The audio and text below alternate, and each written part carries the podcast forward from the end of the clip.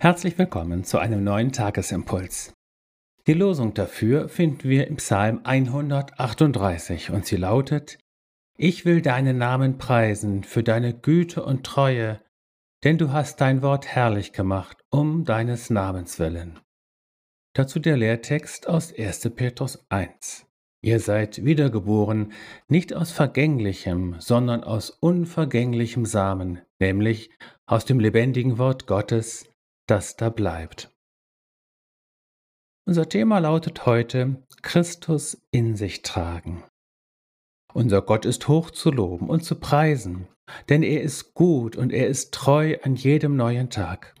Gott ist darin immer gleich, unveränderlich und beständig, und es tut gut, sich darauf zu besinnen, wo doch in unserem Leben und in dieser Welt der ständige Wandel herrscht und kein Tag dem anderen gleicht.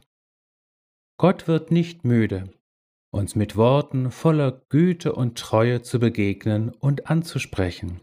Wenn Gott zu uns spricht, dann zuallererst seinen Namen, das heißt, dass sich uns Gott unablässig offenbaren will und sich uns zu erkennen gibt. Der Lehrtext nimmt das Stichwort vom Wort Gottes auf. So wie Jesus durch den Heiligen Geist in der Jungfrau Maria gezeugt und von ihr geboren wurde, so hat das Wort Gottes als der unvergängliche Same auch in uns neues Leben, Leben aus Gott gezeugt. Dieses neue Leben in uns ist beides. Es ist Christus in uns und doch auch unser wahres und von Gott ursprünglich gemeintes Selbst. Christus wird in uns geboren und wir werden von neuem geboren ist also das Gleiche. Einen geistlichen Weg zu gehen und den Weg der Heiligung zu beschreiten bedeutet demnach, unablässig Christus zur Welt zu bringen.